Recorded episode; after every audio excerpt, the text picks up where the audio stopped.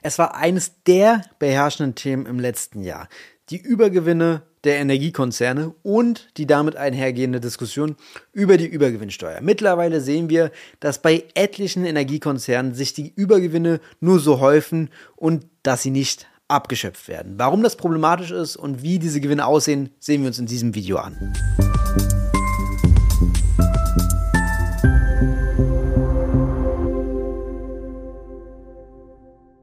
Und damit hallo und herzlich willkommen zu den Wirtschaftsfragen. Mein Name ist Lukas Scholle und heute sehen wir uns einen kurzen Tagesschauartikel an, der das ganz gut erklärt, wo die Übergewinne herkommen, wie viel sie sind und was daran problematisch ist. Und das sehen wir uns jetzt an und wir gehen direkt rein. Der Titel ist Rekordgewinne bei Ölfirmen und auch bei Gasfirmen. Das steht da zwar nicht, aber das werden wir gleich sehen. Und der Artikel ist vom 9.2., also ziemlich aktuell. Trotz Klimakrise und Inflation läuft es für Ölfirmen besser denn je. Während Verbraucher unter hohen Preisen für Heizen und Tanken leiden, machte die Ölindustrie im vergangenen Jahr Rekordgewinne. Die Ölmultis verdanken dank gestiegener Gas- und Ölpreise mehr als je zuvor. Die westliche Welt boykottiert seit Ausbruch des Angriffskriegs auf die Ukraine teilweise russisches Öl und Gas und musste schnell neue Energiequellen finden. Aus Angst vor Versorgungslücken rückte das Thema Klimaschutz in den Hintergrund. Total erzielt Rekordergebnis. Der französische Energiekonzern Total Energies verzeichnete im vergangenen Jahr einen Gewinnanstieg von 28 Prozent auf 20,5 Milliarden US-Dollar. Und das, obwohl im Schlussquartal milliardenschwere Abschreibungen für den Rückzug aus dem russischen Gasunternehmen auf den Ergebnissen lasteten wie das Unternehmen am Mittwoch mitteilte. Bemerkenswert. Bereinigt um Sondereffekte konnte der Energieriese den Gewinn auf den Rekordwert von 36 Milliarden Euro verdoppeln. Der Vorstand kündigte eine überraschend hohe Schlussdividende von 74 Cent an, sodass die reguläre Ausschüttung auf 2,81 Euro steigt. Außerdem plant Total Energies einen Aktienrückkauf im Volumen von 2 Milliarden US-Dollar im laufenden ersten Quartal. Wir gehen weiter. Europas Ölkonzerne mit Gewinn.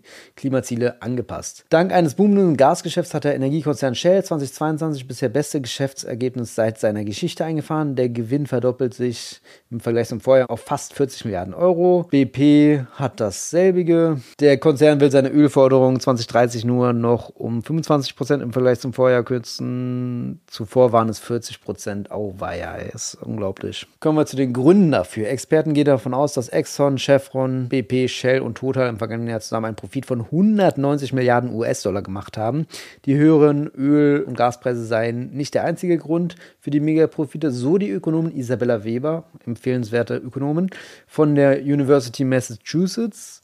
Ebenfalls ein wichtiger Faktor seien niedrige Produktionskosten. Klar, so habe die Branche teure Anlagen wegen des Nachfrageeinbruchs in der Pandemie stillgelegt und noch nicht wieder in vollen Betrieb genommen, obwohl die wirtschaftliche Erholung von der Corona-Krise den weltweiten Ölbedarf wieder erhöht hat und das Angebot durch den Ukraine-Krieg und die Sanktionen gegen Russland beschränkt worden sei. Das ist auch total logisch mit den niedrigen Produktionskosten, weil müssen wir uns nur mal bildlich vorstellen, wenn quasi die Produktionskosten relativ fix bleiben, die steigen ja nicht krass im Preis, äh, wenn die Maschine das Öl ein bisschen schneller oder ein bisschen mehr aus dem Boden pumpt äh, oder bei dem Gas, äh, wenn das äh, verschifft wird oder über eine Pipeline geschickt wird.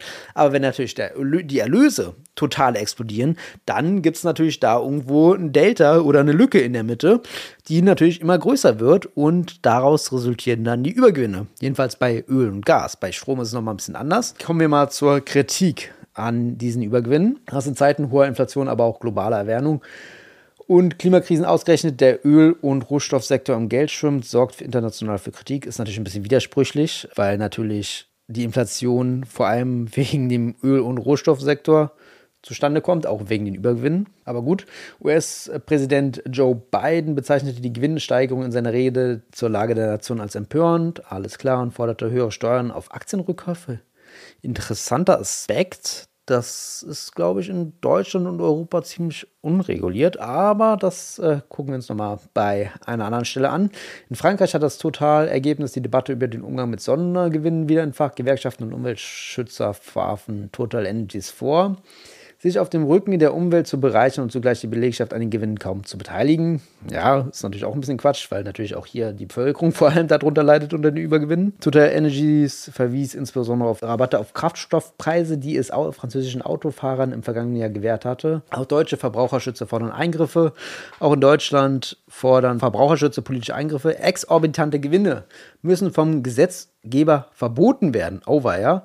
Das ist natürlich krass, sagt Leonora Holling, Vorsitzende des Bundes der Energieverbraucher der neuen Osnabrücker Zeitung. Exorbitante Gewinne verbieten ist, glaube ich, jetzt verfassungswidrig, äh, weil es dann eine erdrosselnde Wirkung hat auf die Geschäftsleistung. Fragwürdig, aber äh, gut, ist natürlich interessant, so eine Forderung.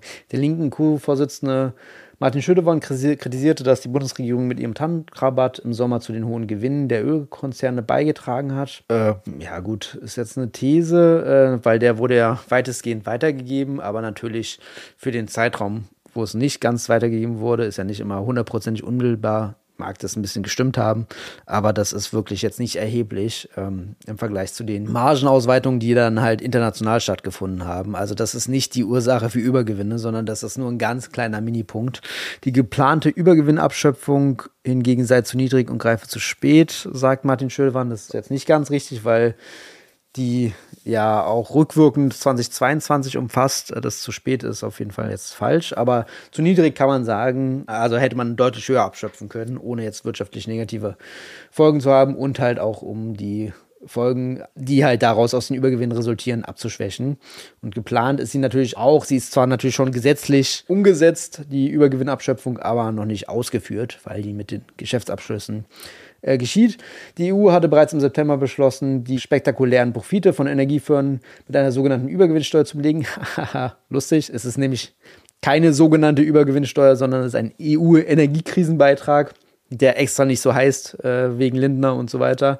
Aber gut, mit dem Geld sollen Entlastungen für Bürger und Firmen finanziert werden. Exxon hatte bereits angekündigt, die Steuer juristisch anzufechten. Ja, alles klar, der Artikel war spannend, war interessant.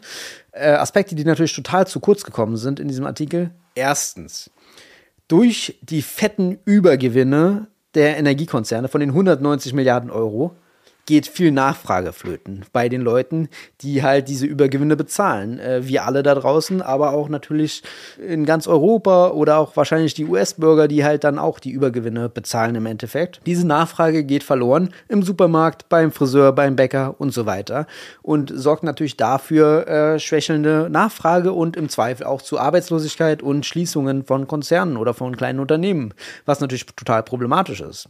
Andere Sache, die Folgen von den Übergewinnen sehen wir hier, dass äh, Dividenden erhöht werden und Aktien zurückgekauft werden, was bedeutet, im Endeffekt profitieren die Reichen davon, die halt diese Aktien haben. Bedeutet, es ist eine Umverteilung von den vielen zu den wenigen, weil wir alle zahlen die hohen, hohen Energiekosten, direkt bei den Energiekosten, indirekt zum Beispiel bei den gestiegenen Kosten bei Lebensmitteln und so. Das ist natürlich auch durch Energiekosten verursacht zum Teil und es fließt den wenigen zu und das wird dann auch im Endeffekt viel zu wenig gering besteuert.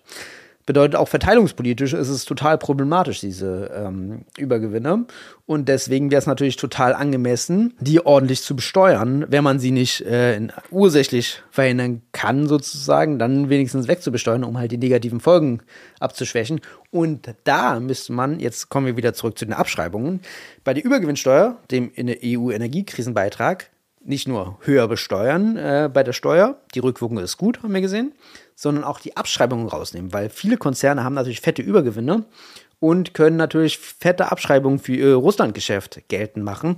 Deswegen hatte zum Beispiel das italienische Übergewinnsteuermodell ähm, einen Umsatzüberschuss als Kernvariable, worauf sich der Übergewinn bezieht, wo zum Beispiel Abschreibungen nicht enthalten sind. Bei Lindners Modell oder dem EU-Modell jetzt sind diese Abschreibungen drin und deswegen können die natürlich da ihre Gewinne aufhübschen und natürlich auch ihre Gewinne ins Ausland verschieben.